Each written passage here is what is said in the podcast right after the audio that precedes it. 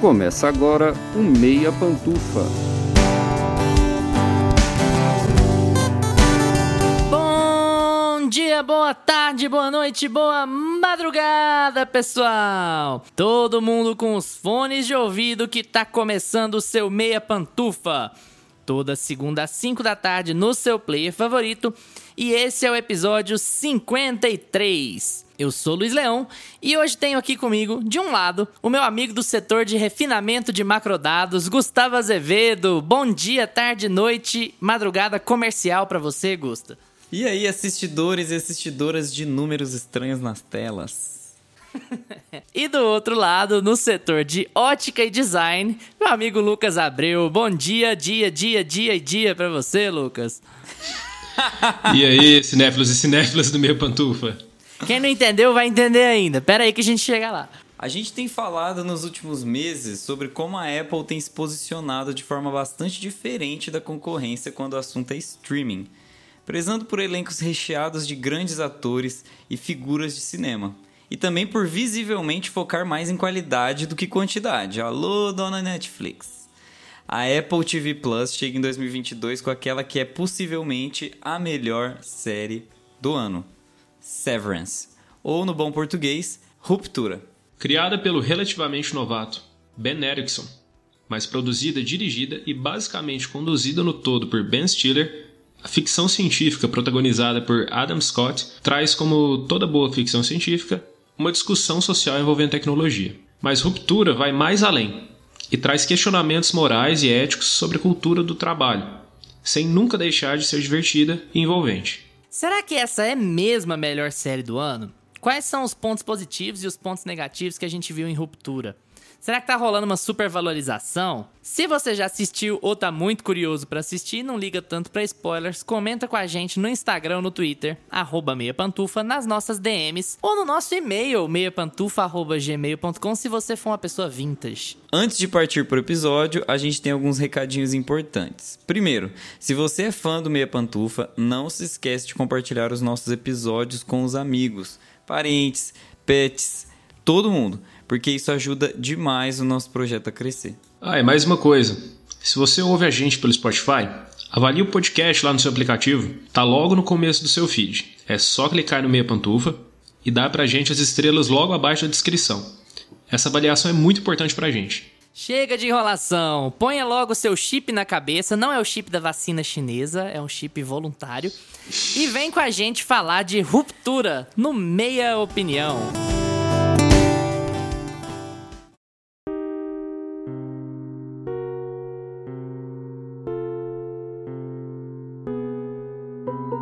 Passando só para dar um recadinho bem breve para vocês, a gente teve alguns spoilers nesse episódio.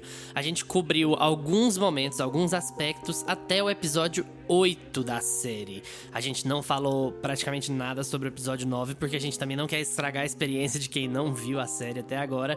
Mas assim, se você for extremamente sensível a spoilers, talvez seja melhor dar uma olhada na série antes de ouvir esse episódio. Se você não se incomodar com spoilers aqui e ali, que não são sobre a trama central da série, você pode ouvir sem nenhum problema, que não vai atrapalhar sua experiência de jeito nenhum, beleza? Bora lá!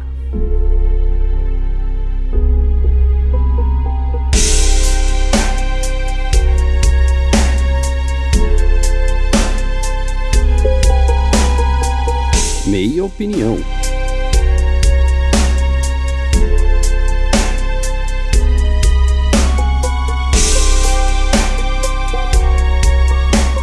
Severance, ou Ruptura, é uma série de 2022 que é dirigida quase toda pelo Ben Stiller. Ele dirige seis dos nove episódios. Ele é o principal produtor, ele é o nome que chama todo mundo. É tipo no Succession o Adam McKay e o Will Ferrell. O criador é outro cara. Mas quem manda na porra toda é o Adam McKay e o Will Ferrell. É, é mais ou menos a mesma coisa aqui. E Ruptura fala sobre um futuro distópico em que uma empresa chamada Lumen, Lumen Industries, é capaz de fazer com que as pessoas passem por um processo de severance, que é seria separação a melhor tradução, mas eu acho que o português acertou aqui de colocar ruptura, que é mais impactante, né? Passa pelo processo de ruptura. Isso significa o quê? A pessoa vai pro trabalho e ela não tem memória nenhuma do que ela faz no trabalho depois que ela sai. Ou seja, imagina que você entra às 8 da manhã. Você se lembra de acordar, você se lembra de escovar os dentes, vestir roupa, chega lá, na hora que você sobe no elevador da empresa, a próxima memória que você tem é descer o elevador da empresa às 5 horas da tarde, 6 horas da tarde e voltar para casa. Você não sabe o que aconteceu lá dentro. Sim. Bom, parece interessante num ponto de vista superficial, mas isso aí vai virar uma série de outras discussões. Discussões sobre a cultura do trabalho, sobre a ética no trabalho, como a gente falou na introdução. E também a gente vai aprofundar um pouco mais sobre o que, que isso significa no universo da série. Sem enrolações, sem churumelas. Vamos lá. Primeiro para as opiniões. Gusta, Severance é boa? Nossa, é assim, é, primeiro para opiniões, Severance é boa? Não. Ó, oh, então, primeiro lugar, é, eu queria falar para vocês que Severance começa com uma promoção de emprego, tá? Então, é, vocês têm que entender que o cara tá sendo promovido para começar aquela merda toda que ele tá vivendo, que ele tá passando. Então, vocês tomam muito cuidado com o que vocês fazem aí, tá? De, de, de, separar. Esse negócio de separar a mente do trabalho e da vida pessoal é um pouco perigoso. Eu acho assim, eles quiseram. Um pouquinho, ligeiramente. Ligeiramente. Perigoso. Primeiro que. Primeiro que a série deixa isso bem claro, né? Que tudo que você usa no trabalho de capacidade cognitiva ali fica naquele vórtice, naquele espiral para sempre acontecendo no mesmo lugar. Você não tem escape. Você vai para o trabalho e você vai pro trabalho. E aí você vai pro trabalho, você vai pro trabalho.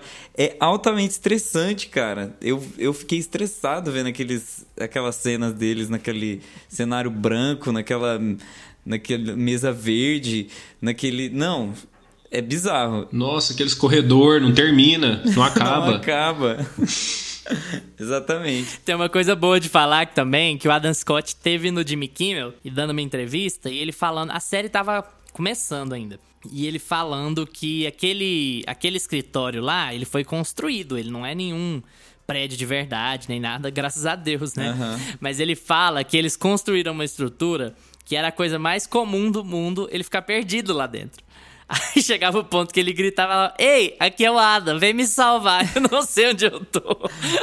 Mas então, eu imaginei. Assim, é o hiperrealismo do, do design de produção. E, não, isso é um ponto muito positivo pra série. Ótimo você tocar já nesse ponto, porque eu acho que, assim, uma das maiores vantagens dessa série é a ambientação e o design de produção. Primeiro, que ela é muito original muito original. Os cenários são muito originais. Apesar de ser uma coisa super flat, super é, minimalista, clean, né? clean, ela é muito original. Você consegue entender de onde ele bebeu, quais são as referências que ele tem, mas você consegue ver que é um universo muito próprio. É, é genial.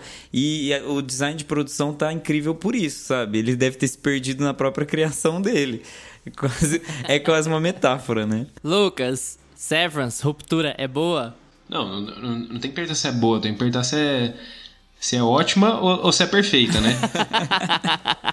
é porque eu vou deixar pra perguntar no final se é a melhor série do ano. Então, por enquanto, eu quero só saber se é boa. só, só Cara, agitar, só. Severance é boa pra caramba, você tá doido, o que, que é isso? Eu não esperava que fosse, que fosse tão boa assim. Porque a gente começou a ver, né, meio que, assim, já, já tava aquele hype, né, aquele burburinho ali na internet, todo mundo falando da série. E aí. Você que influenciou a gente, né, mais? eu forcei. Foi, foi a força. Eu falei, tá, vai lá, vamos ver. Vamos ver se é isso tudo. Cara, o primeiro episódio, a primeira cena, já eu já não consegui desgrudar os olhos mais da tela. E já começa com aquele negócio ali. Porque a premissa é muito boa, né? Muito interessante. Só, só o tema da série é muito interessante. Tá, beleza. E se você pudesse ter essa opção de você separar sua mente do trabalho e da, do resto da sua vida? Aí, beleza. Isso aí já, já e já me chamou a atenção. E aí já começa com a cena, a fotografia muito é muito impactante, muito boa, principalmente quando tá lá dentro, né, do, do trabalho. E a primeira cena já começa com aquela mesa centralizada, certinha, e a Harry lá e a gente fica perdido. O que que tá acontecendo com ela? Ela foi contratada, esse é o processo que todo mundo passa quando entra lá. Toda mega corporação Porque... do mal tem toque, né? É tudo sempre né? centralizado é demais. Gente, me dá um prazer. tudo da mesma corzinha. Aquilo. É assim, é, eu acabei de falar prazer que me dá. Prazer não dá, não, né? Não, não dá. Mas eu acabei de falar que me dá agonia, né? E tal. Mas dá uma sensação assim de. Eu acho que é, é, é um intuito. Eu acho que é um intuito. Eles deixam tudo absolutamente limpo para gerar estranheza. Porque o ambiente de trabalho não deve ser 100% assim, sabe? Você precisa ter as folgas, você precisa, tipo, de uns 10 minutos de descanso, você precisa tomar um cafezinho, você precisa respirar. E ali não, é extremamente organizado, extremamente é, sufocante. É, eles não têm espaço para absolutamente nada, eles nem vão para casa dormir. então, assim. Não, parece que é tudo intocado, assim, né? Parece que não tem gente vivendo ali, parece, né? De tão organizado que é. É, vamos. Pra quem não assistiu, a gente vai tentar dar um panorama. É porque é meio complicado, mas a gente vai tentar dar um panorama do que, que tá acontecendo. O protagonista dessa história é o Mark. Mark S. É ele quem vai, a gente vai acompanhar a história muito pelo ponto de vista dele, claro, durante a série toda. Mas ali no comecinho a gente tem a visão da Helly, né? É, ela é a, a, o nosso ponto de entrada na série, porque é ela quem tá vendo aquilo pela primeira Sim. vez. A Helly acorda em cima de uma mesa e tem uma caixa de som conversando com ela. Alexa. E aí ela vai. Alexa. e aí ela vai perceber. Não é a Alexa, é a Siri, É porque é Siri. Apple TV Plus. Ah, é mesmo? Aí ela vai percebendo que. ela vai percebendo que ela não lembra quem ela é. Ela não sabe o nome dela, ela não sabe de onde ela nasceu, ela não sabe se ela tem família ou não. Ela tem conhecimentos gerais sobre. Enfim, ela não é uma pessoa apagada, ela não é um bebê, ela é um adulto que não sabe quem é, que não sabe o que faz, que não sabe de onde veio, não sabe se tem família, se tem pai, se tem mãe, nem nada. E aí ela vai passar pela pelo orientation, né? Pela, pelo processo de orientação que é conduzido pelo Mark, que acabou de ser promovido ali dentro. E é muito legal já de cara, porque esse cold open, né? Que a gente chama de ab- abertura antes da abertura, a gente chama de cold open, né? Esse cold open dessa série, ele leva a crer que vai ser tudo muito, muito sério, muito perturbador. Você pensa, pô, já vem mais um dramão violento aqui, né? E aí, logo depois dos créditos, eles já começam a desconstruir isso, porque é um drama, tem tópicos muito sérios, mas é uma comédia. Ela muitas vezes é muito engraçada. Aquela situação toda e como eles estão lidando com aquela situação. E o, o absurdo do que você tá vendo é um absurdo que causa riso às vezes, né? A, pra mim, a festa do melão do Mr. Mutiny, que tipo assim, ah, agora vocês vão ter um break porque vocês estão trabalhando muito bem, vem aqui comer um melão. E os caras estão todos tipo assim, nossa, que legal, hoje é dia de festa do melão. É tudo, é tudo muito estranho, mas É tipo um The E- Office meio. Me- meio psicopata, assim, né? Parece. É, é um Black Mirror de com- The Office, né? É uma coisa. exatamente. Aham, é bem isso. É, é, é uma coisa que tá todo mundo. O, o Milt que tá, tá com aquele negócio tentando passar um ar de que tá tudo de boa e todo mundo aceitando, mas você tá vendo que tem alguma coisa errada, que não tá certo. Pois é. E aí, assim, é porque. é, é, é, tentando fazer essa introdução aqui, falhando miseravelmente, porque é tudo muito confuso ali de propósito, né? E você chega e até você entender realmente o que, que tá rolando ali, leva uns três episódios, sabe? Você entender todo, tudo que tá sendo conceituado ali. Porque a ideia central da metade da série pra frente passa a ser a seguinte: se você não tem lembranças do período de trabalho, você só lembra do lado de fora, isso significa que você no trabalho é uma outra pessoa. É como se você fosse duas pessoas ao mesmo tempo. Você tem uma pessoa do trabalho e você tem uma pessoa do lado de fora. E isso significa que a pessoa que está no trabalho, ela está sempre no trabalho. Ela não dorme, ela não descansa, ela não come uma coisa diferente, ela não sai com os amigos, ela vive para trabalhar. Então é, é toda uma complexidade, e aí no que o Gusta falou da originalidade, né? É muito original porque é uma complexidade bizarra. Você mesmo tem dificuldade de discutir aquilo, mas são duas pessoas, mas é uma pessoa só. Como é que. O que que isso funciona? E aí, a série passa a falar sobre, sobre a cultura do trabalho, né? E sobre a escravidão, que é a, a cultura do trabalho de escritório e tal. Tudo isso em volta de um ambiente que vai ficando cada vez mais bizarro e, e ele é meio ritualístico, né? Religioso. Você vai descobrindo coisas sobre a empresa. Ah, e é bom, bom avisar também que as pessoas que estão lá nesse trabalho, elas não sabem o que o trabalho delas é. No caso do setor de refinamento de macrodados, eles ficam vendo na tela uns números e eles têm que selecionar os números que são assustadores, né? Os scary numbers. Tipo assim, se você olhar um bloco de números e você se sentir assustada por eles, esse é o número certo. Você vai lá e põe eles numa pasta. É uma coisa absolutamente Gente, que agonia que dava aquilo quando eles explicavam isso. Eu, gente, como que consegue trabalhar todo dia com isso? E aí, é muito legal como a série vai saindo do sufoco daquela sala e ela vai expandindo aos poucos. Episódio por episódio, você vai conhecendo mais da estrutura da Lumen e também vai conhecendo mais do que tá acontecendo do lado de fora, né? A aventura toda começa porque um desses caras, ele. Um dos caras do setor do Mark, ele consegue escapar e ele consegue refazer o cérebro dele. É um processo de reagregamento. Eu esqueci o, a palavra que eles usam. Mas enfim, de reparação. Então ele tem memórias lá de dentro e do lado de fora. E aí ele vai alertar o Mark do lado de fora para falar: olha, essa empresa é esquisita. Uhum. Você fica de olho nela. E aí atiça a curiosidade e atiça a curiosidade do espectador também, né? E a série vai progredindo e progredindo. É, eu acho legal porque, na verdade, a série, ela não. Se você fizer uma leitura rasa, assim, e assistir a série, beleza, como entretenimento, você, no fim das contas, vai ver, ah, e se eu tivesse um chip instalado e acontecesse isso comigo, e isso é uma ficção, e isso, tipo assim, tá passando só naquele ambiente ficcional. Você pode ter essa visão e tudo bem. Mas eu acho que, em certo ponto, como você falou que ele desafia as estruturas do, do ambiente de trabalho, ele, ele nasce com aquela, com aquela carinha de panótico Foucaultiano, né? Eu acho que eu lancei a braba agora. Nossa Mas, tipo assim, aquela senhora. coisa. Eu, a, aquela. O, então, o panótico Foucaultiano é aquela coisa Cara, meio. Eu não me preparei para essa conversa. Se você olhar de forma rasa, tudo bem, é um entretenimento legal. Mas se você olhar de forma profunda, o panótico Foucaultiano. Não, mas eu vou explicar qual que foi minha pira assistindo. Que tipo assim, é, na verdade, eles não estão querendo fazer uma suposição de como seria. Eles estão, na verdade, destrinchando como são as estruturas de poder atualmente. Porque é. Ué, né? É, não, é como... não é uma distopia, é uma metáfora. É uma metáfora, porque é, o, o, panótico Foucaultiano, na verdade, ele é uma coisa que existe. É, é são uma forma de estruturar a, a massa de pessoas e você conseguir controlar cada uma dessas pessoas dentro, da estru, dentro de uma estrutura de poder. Então, por exemplo, uma prisão, ela é um panótico, né? Você tem ali um quadrado com várias celas, você no meio tem um pátio, que é onde as pessoas se divertem por um tempo determinado você tem sirenes que tocam para as pessoas saírem e brincar no pátio. Então tem toda toda essa estrutura de vigilância que dá ao sistema uma eficiência e sabe, disciplina, no fim das contas. É isso, cara, que tem na série. É tipo, é uma escola, é um ambiente de trabalho, é uma prisão. Então quer dizer que você precisa imaginar você vivendo naquela situação? Não, você já vive o tempo todo. Absolutamente o tempo todo. E quando você tá naquela estrutura, você é outra pessoa. Quando o cara tá na prisão, as regras são outras.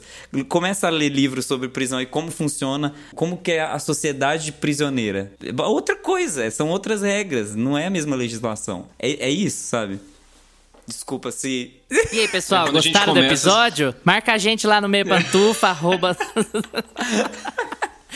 Eu, eu vou ter dificuldade de progredir com o assunto, porque você foi muito inteligente para mim. Gente, desculpa, no, no, é porque vocês ficam me chamando de palhaço nos outros episódios. Aí agora todo mundo vai ter que ouvir esse para poder ver que eu não sou só uma, uma piadinha, um meme entrando no meio da conversa. Eu sou mais do que isso. Eu não Ninguém sou só entende meu valor, eu não sou um como, eu não sou um pombo da Pixar. É, eu queria puxar o negócio é, que o Lucas falou sobre. Ah, ele engajou de cara no primeiro episódio. Essa não foi uma sensação muito comum. É, pelo que eu li e comigo, inclusive. Eu demorei um pouco para engajar em ruptura, para te falar a verdade.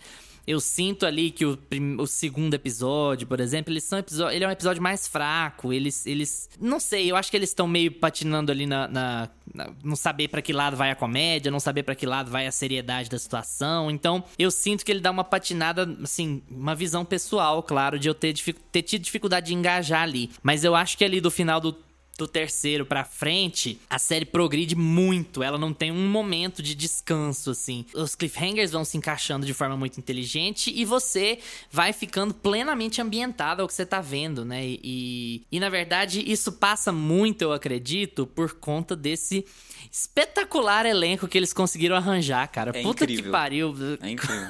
cara, é Nossa, é inacreditável você ter ali. É, você pega o elenco principal, os, os caras são os mais fracos, assim, sabe? O Adam Scott é um, É, o que- eu, eu acho ele um ator normal, assim, né? Cara que raramente foi protagonista na vida e tal. Já fez uns coadjuvantes interessantes, ele tá muito legal em The Good Place, por exemplo. Mas ele é o Keanu Reeves ali, né? É o oficial, de, o trabalhador de escritório que é alienado, que tá começando a passar pela revelação aos poucos, né? Ah, mas aí você tem de elenco, você tem de atores coadjuvantes, a Patricia Arquette, o Christopher Walken e o John Turturro, cara. Você fica. Cara, que é isso? Como é que vocês conseguiram arranjar esses caras? E, tipo assim, e todos esses núcleos funcionam, assim, brilhantemente. A Patrícia Arquette, cara, É um show de à falsidade. Nossa, eu não queria ela é encontrar ótima. ela no corredor da firma, É. mas nunca. Mas nunca, que falsa. Já ela e pensou? aquela outra lá, a secretária, como é que é o nome dela? A Natalie. Ela já se encontra falando assim: então, o conselho tá querendo falar com você. Aí ela fala assim: ah, tá, então eu quero falar com eles, quero ver se eles estão aí. Aí a outra fala assim: tá sim, eles mandaram falar que isso e isso. Sabe aquelas brigas de corredor?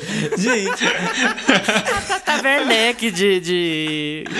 Como que chama a Roxane. personagem dela? Tati Briguete. É a Tati Piriguete. Tá experiente.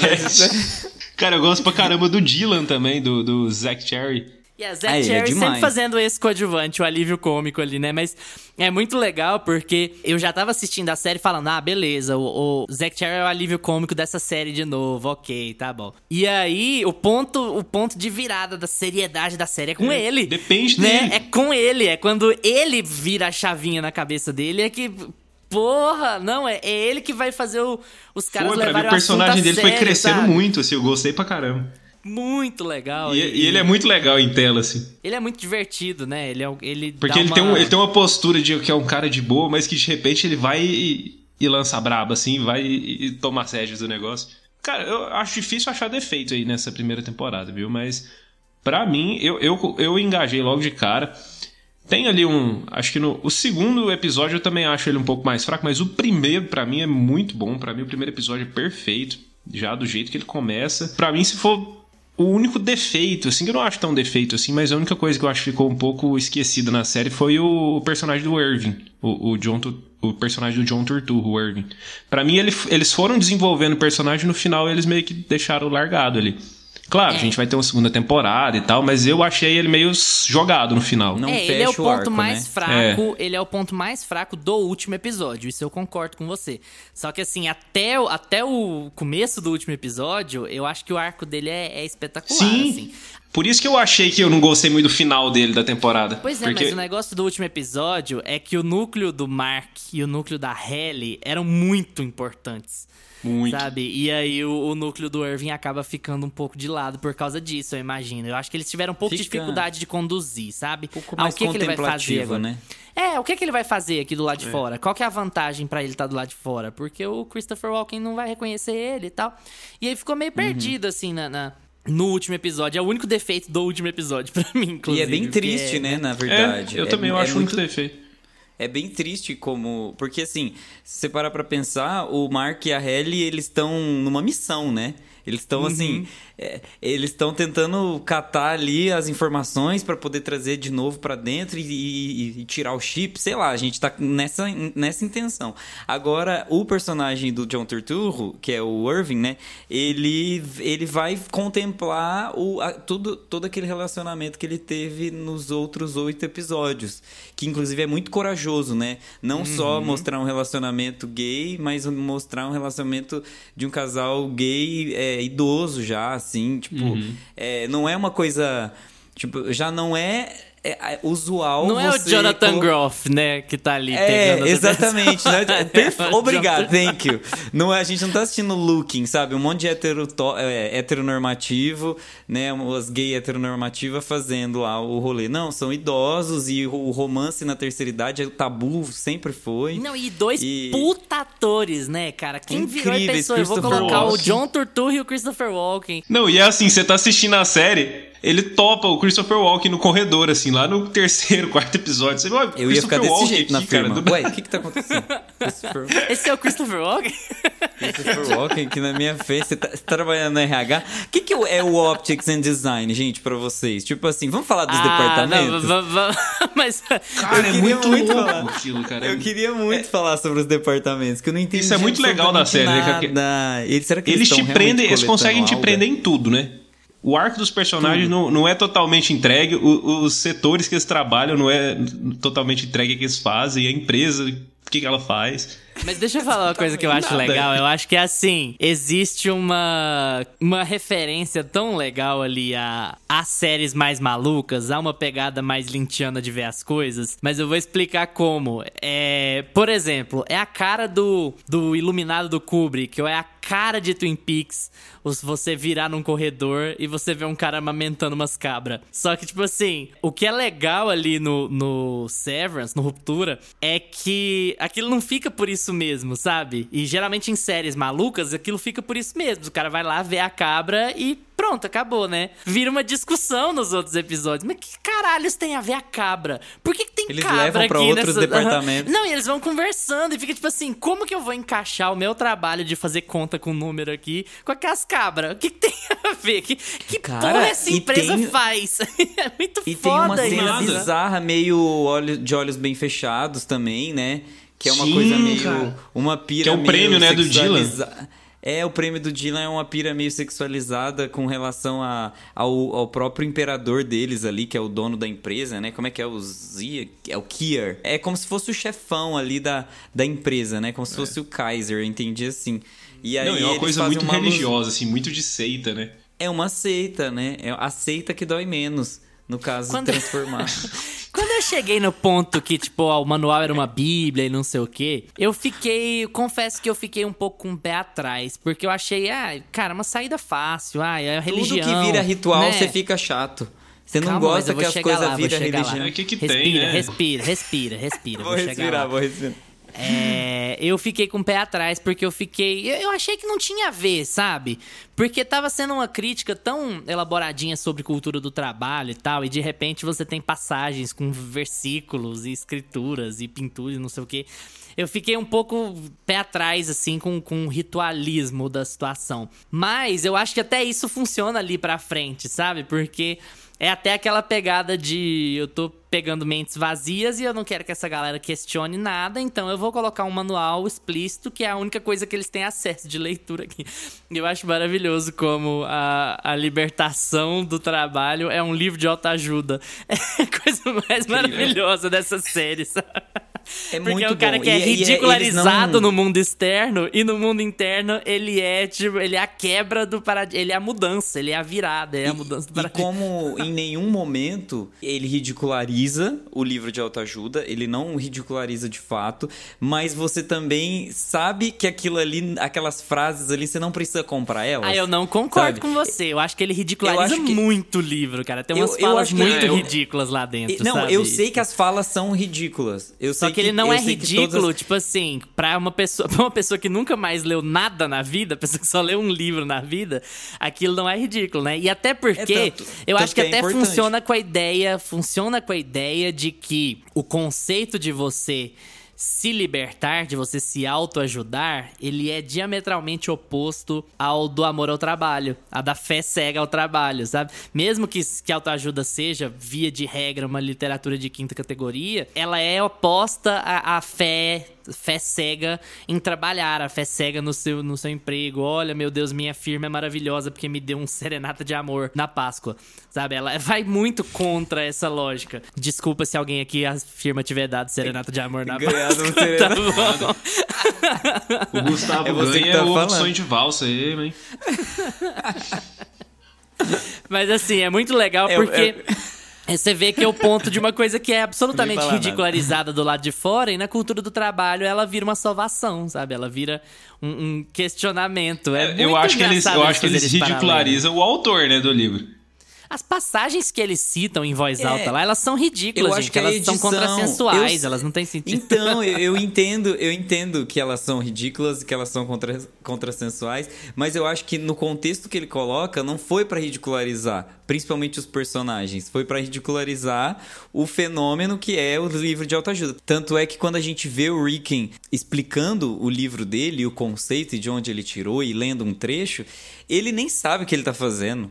Ele, ele, ele volta pro, pro Mark e, e, e, se pergunta: Mark, será que eu gaguejei? Eu não tenho dicção, eu não sei falar. Então, assim, o cara é um otário. Ele tá escrevendo um livro, assim, tosco. E aí, lá na edição, eles fazem ser alguma coisa muito importante, que não é ridícula para o personagem, entendeu? É esse o hum. ponto que eu quis chegar. Mas é, uhum. é ridículo. Tá, vamos separar um outro bloco aqui agora pra gente falar sobre. pra puxar o assunto que o Gusta queria puxar lá atrás. Eu quero que a gente especule agora. Então, quem já chegou até aqui já viu que a gente conta várias coisas. O que, que a gente tá evitando? A gente tá evitando de estragar o último episódio para vocês. É, acho melhor a gente não comentar sobre o último episódio, Sim. né? Porque, uhum. porque é um plot twist espetacular envolvendo a Halle. Espetacular, espetacular. Mas assim, é, vamos falar por cima sobre esses assuntos e dar uma especulada sobre o que caralhos está acontecendo ali. Eu queria ver se vocês têm opiniões ou palpites ou chutes a respeito disso. Mas antes disso, vocês imaginavam o plot twist da Halle? Vocês achavam que era aquilo? Algum momento vocês suspeitaram que era aquilo? Não, nunca. Nunca nem vi. O que, vocês acharam que é? Vocês pensaram alguma coisa? Tipo assim, por que, que essa mulher é tão fascinada por voltar? Por que, que essa mulher sempre volta? Qual que é o... Que merda aconteceu na vida dela pra ela voltar toda vez? Cara, então, eu achei que eles iam explorar mais o lance de cada um que tá ali é alguém que teve um trauma específico, igual o Mark teve. Eu achei que eles iam nessa linha. Ia mostrar um trauma específico de cada um. Mas não, o Mark teve o trauma dele. A Helly já é outra história. E então me pegou de super surpresa, assim. Eu não, não, imaginava, não. Eu imaginava que ia mostrar ela, sei lá, que ela tá fudida por conta de alguma coisa que aconteceu na vida dela. Eu fiquei muito curioso. Eu fiquei, cara, o que que essa mulher tá tão traumatizada que eles têm tanta certeza que ela vai voltar sempre pro trabalho, que ela vai continuar deixando aquela lá de refém. Não passou pela minha cabeça a solução que eles encontraram também. Nem, nem não, um momento. Zero, assim. O que, que vocês acham que é o refinamento de macrodados? Ah, tem que ser alguma coisa. Tem, é, tem boa, boa algum... resposta, gostei. Não, Legal. É porque. É porque. Gente, eu... tem, gente, tem gente que fala que não é nada, né? Mas ah, não, eu não lógico sei. que é, cara. Eu tenho certeza que não, é. Não, alguma coisa é. Ah, é, não, é porque pode ser também que é só um lugar onde eles deixam os, a galera que fez a ruptura meio que passando por um teste para ver quanto tempo a ruptura vai funcionar e como eles vão se lidar naquela rotina. Pode. Eu pensei nessa possibilidade também, é, que é meio que um. É uma boa possibilidade. Um lugar teste lá para eles ficarem. É tipo estágio. É. é o tempo estágio. de experiência que você tem que fazer período probatório. Mas também, sei lá, cara, aqueles números lá tem. Ah, é alguma coisa. Não, tem explicação. Eu também não acho que é. Cara, mas eu não é consigo, nada, eu não consigo nem chutar o que, que é, porque é, ele separa número, que o número te assusta. E já não faz sentido aí. E aí tem uma cabra. E aí tem os quadros lá na ótica e design. Cara, tem um é, é, os números, todos se assustam com os números ou eles têm sensações diferentes? Pelo é, que eu tinha entendido, eles tinham sensações Alguns diferentes. Alguns grupos eles têm sensações diferentes, mas, é. mas a, ah. o objetivo deles ali é procurar eles... os grupos assustadores. Que assustam. Grupos... Por isso que eles têm que guardar na gavetinha. Então, talvez, é. será que eles estão tentando meio que conter os traumas ou as e memórias eles têm a meta que estão né? surgindo né? do, do mundo exterior? E eles Mas têm eu que acho que a, a meta, meta também. é escritório mesmo, sabe? Ah, o escritório tem meta, é. você tem que bater a meta pra chegar pra ganhar. Não, mas a... Gente, é pra ganhar o PowerPoint. PowerPoint não, o, pra ganhar MS-DOS as... lá do carinha em cima da montanha. pra ganhar as, as panquecas. É, waffle, é waffle. Waffles. waffles. O, o, aquele negócio de ovo lá, como é que é o nome? Tortinha de ovo. É, acho que é tortinha de ovo, não sei. Não, mas é porque na hora que eles estão batendo a meta, a, a senhora Colbel, ela tá lá assistindo assim, vidrada, assim, eles têm que bater a meta, é alguma coisa muito importante aquilo ali. Porque senão ela não estaria com aquela preocupação toda, eu acho. Se não tivesse ah, mostrado ela assistindo, eu já meio que cagaria, assim. Então, eu tenho a impressão de que ela, a Colbel, vai virar aliada deles. Eu tenho é, essa tá impressão tudo porque encaminhando para esse lado. É, né? Porque é. ela é, porque ela é também uma vítima do sistema, é, sabe? ela tá tipo assim, tomando assim, é um chute se... na bunda deles. Né? É, ela é tipo, imagina no telemarketing, tá todo mundo ali é, trabalhando, tal, ralando, aí tipo tem o gerente do telemarketing que é tipo também escravo do cara que é o dono do telemarketing. Sabe aqueles rolês assim, é, tipo, ela eu só sou é um uma arquétipo a cog in the machine. Sabe? Ela é um arquétipo de série muito claro, ela é o a arquétipo é um arquétipo. É, Ar... ela, é, a, a crente rejeitada. A crente que fez de tudo pela empresa e Sim. a crente que fez de tudo pela religião, pela crença dela, né? E que é chutada a- a- por coisas que não são de responsabilidade dela, ou que, mesmo que sejam, que ela não se enxergava como o problema. Então, ela também é um estereótipozinho ali de, desse tipo de série, de como eles funcionam. E tam, talvez por isso a gente consiga achar que, olha, talvez na segunda temporada ela vá caminhar pra pra um outro lado, né? Pra, pra agir de outra maneira com relação àquilo ali. Ah, eu tô preparado pra dar redenção pra ela. Se o roteiro tiver, eu tô. Sim, Patricia Arquette maravilhosa, furando uma cabeça enquanto Metallica toca no fundo. Nossa, e aquela mulher da sala da árvorezinha, que mulher esquisita, né? O seu Auri, o seu eu externo, ele faz caridade. O seu eu externo, ele joga bola com as crianças na rua. O seu aquela É, terapia é- pra você ficar calmo. É legal, né? Porque, tipo assim, é como se fosse uma extensão do livro de autoajuda lá na psicóloga. Não, é tipo aqueles, aquelas aulinhas de terapia, né, que as empresas dão. Fala assim, não, porque pra o pessoal não ter burnout, nós vamos ter uma palestra hoje de 30 minutos aqui, e aí a gente vai meditar. É muito boa. E é legal porque tem, tem toda a pegada oriental, né, também, que é sempre uma vazão. Né? Ah, tipo assim, a gente vai entrar nessa linha oriental do yoga, da, da reflexão, só que as mensagens são todas vazias e prontas, né? Ela pega um papel que dá a impressão de que, assim, ela acabou de imprimir na internet, sabe? No BuzzFeed. E aí ela tá lendo. E aí você fica indignado. Você fala assim, amada, eu quero conversar. Tanto de, de psicóloga de EAD, né? Formou na. Ai, gente, sério. Sacanagem, sacanagem. Não, mas, gente, desculpa, eu sei que tem muita psicóloga de EAD, muito bem formada, com currículo, com currículo excelente e atendimento de qualidade. Inclusive, vou passar o telefone de uma amiga que eles. E no geral, que caralho está acontecendo lá na Lumen? Vocês têm alguma teoria? O que que é a Lumen? Aquilo ali é um inferno? Aquilo ali é uma corporação que quer fazer mega robôs? O que que... que- vocês É têm um- alguma é um especulação álbum- sobre aquilo? É um álbum do Pink, do Pink Floyd. Quase que eu falei Pink Blinders. É, é um álbum do Pink Floyd, certeza. Vocês já viram aquele meme do, do Pink, Pink Blinders? que Blinders, eles já. colocaram todo mundo rosa. colocaram Pink Do. Pink, Pink. Ai. Eu acho que não vai chegar ao ponto de, ah, é o inferno ou é o purgatório, porque eu acho que isso estragaria um Não, pouco a metáfora, né? É, o negócio é um inferno não é Lost, no mundo não. real. Aquilo é verdade, não é Lost. Ah, eu não duvido. Começa a pôr dinheiro Mas demais. só que eu também não acho que é o que o final da primeira temporada indica, né? Que o plano central da Lumen tem a ver com a ruptura. Eu, eu acho que é mais do que isso. Eu não acho que é vender chip por aí. Eu acho que tem alguma outra coisa a- além daquilo. E a ruptura era, era parte do, desse processo, né? Pra desinformar. Só que assim, eu tô muito empolgado porque o último episódio, ele deu a entender que vem muita coisa louca por aí, né? Igual o negócio do de olhos bem fechados, aquela referência que tem lá. Essas piadinhas com as cabras e, e tudo mais. Deu a entender que vai ter uma coisa meio nonsense ali na frente. Vocês sabem que eu gosto pouco, né? Que vai ter um, um, um ambiente bem, bem sem sentido ali na segunda temporada. Vamos esperar que seja tão boa quanto a primeira, né? Seguinte, aí já vem uma pergunta mais difícil. Eu sei que a gente tá penando pra acompanhar séries esse ano, que a gente ocupou quase o nosso primeiro semestre inteiro com o Oscar, vendo filmes a rolo pra fazer gravação de episódio, mas do que vocês estão acompanhando, do que a gente já conseguiu acompanhar, agora que o Oscar passou, que a gente tá pegando firme nas séries aí, vocês acham que Ruptura é a melhor série do ano até o momento? Eu não sei nem se é a melhor da Apple TV Plus. Então, assim, eu não vou fazer esse statement. Porque eu acho muito forte fazer isso. As pessoas são muito emocionadas, entendeu? Tenho certeza que o We Crashed é péssima. Você tá Tem fazendo muita- conta de. tá fazendo conta com muito- Jared Leto. Esquece Jared Leto. O- Ruptura é melhor do que. Próximo, né? Não, calma que ainda tem muita coisa por vir. Eu sei que per- a pergunta é até, até então, né? Mas eu acho que é, as, as pessoas são muito emocionadas. Calma, gente. Eu acho que tem muita coisa boa vindo por aí. Tem Outer Range que a gente já, já começou a assistir, que pode ser muito melhor. Tem cara de ser muito boa também, muito forte. Ah, acho não sei, hein? Tem Westworld vindo esse ano.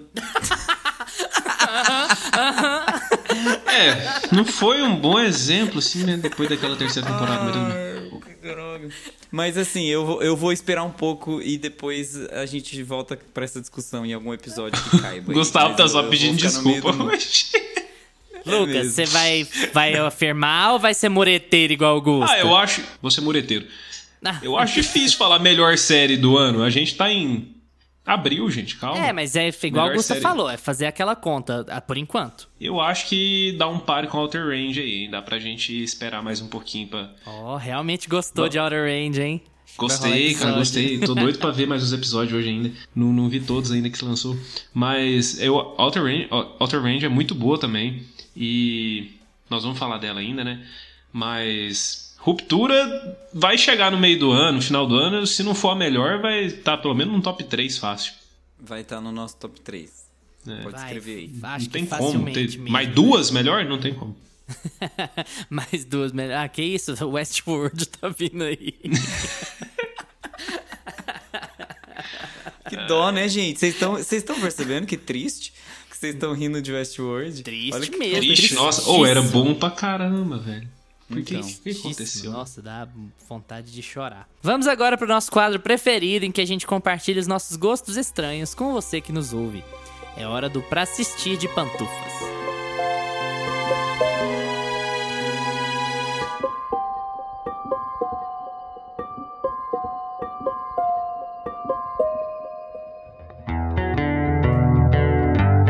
Para assistir de pantufas. Gusta, passa pra gente a sua indicação de hoje. Gente, hoje eu vou indicar Gataca.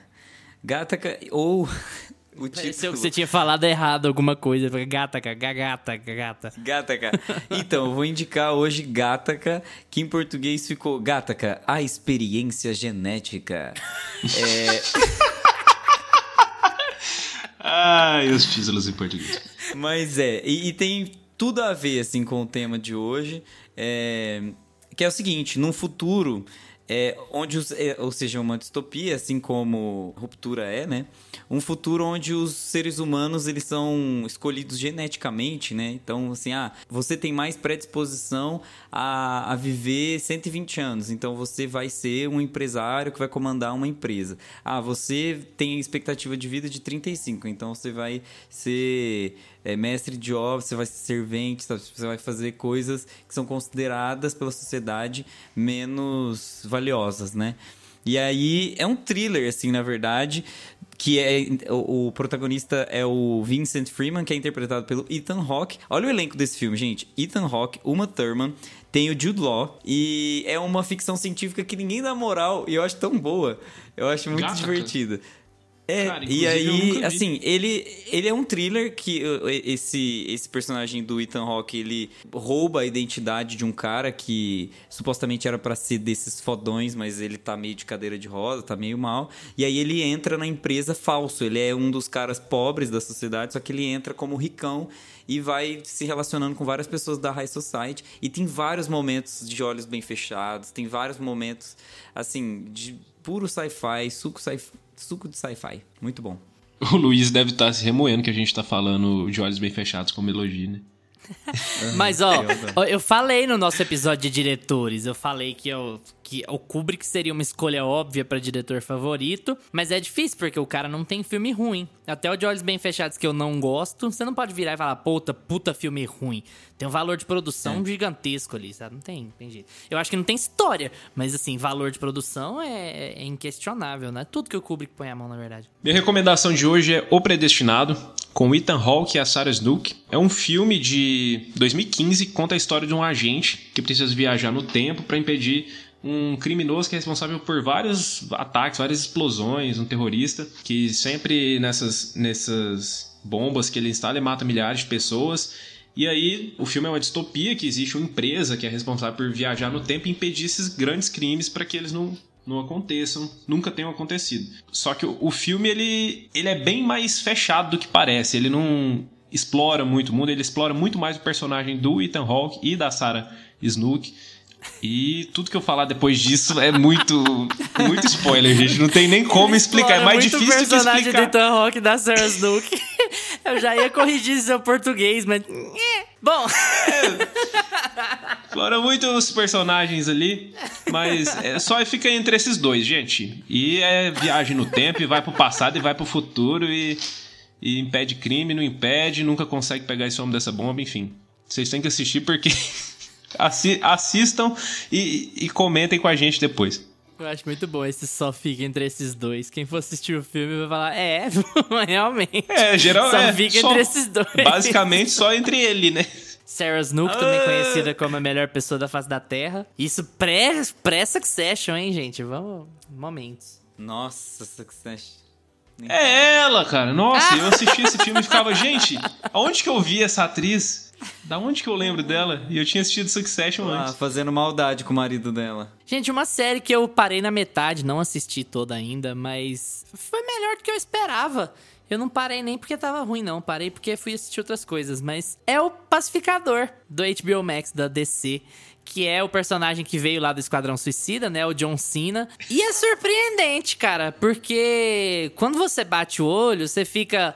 Porra, né? Um American Pie. Mais um besterol americano. Estúpido, com piada de merda e piada de ejaculação. Ah, ha, ha, ha, ha, ejaculação. Mas assim, ela é interessante, ela é mais interessante do que isso, porque ele é um cara palermado, sabe? Ele não é. Ele não tá lá pra, pra ninguém ficar babando o ovo dele. Ele tá lá pra ser meio ridicularizado mesmo, porque ele é babacão, assim, bostão, sabe? E, e a série tem todo aquele tom do James Gunn. Quem gosta muito do James Gunn no Guardiões da Galáxia vai gostar de Pacificador tranquilamente, porque apesar da baixaria e, e que tem mais perfil Esquadrão Suicida do que Guardiões da Galáxia, você tem ali todo aquele tom do James Gunn, daquele humor bizarro de sangrias e explosões. O Lucas vai adorar, se ele adorou Esquadrão Suicida. Novo.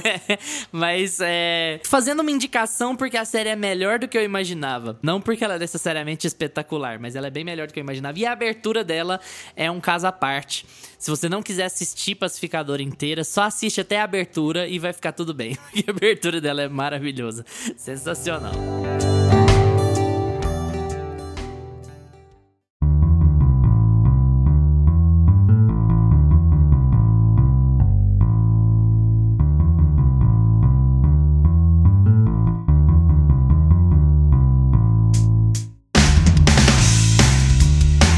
vocês já assistiram Ruptura? O que acharam da série? Ou ainda não assistiram, mas agora ficaram curiosos? Troca uma ideia com a gente no Instagram ou no Twitter, arroba meiapantufa, porque a gente responde tudo que aparece por lá. Valeu pela atenção de vocês. Tchau, Lucas. Tchau, galera! Tchau, Gusta. Tchau. Lembrem-se de seguir a gente no seu agregador de podcasts preferidos: Spotify, Apple for Podcasts, Amazon Music, Deezer. Segunda-feira que vem a gente tá de volta com mais meia pantufa pra vocês. Tchau! Este podcast tem locuções de Lucas Meleiro e Carla Ribeiro e edição de Luiz Leão.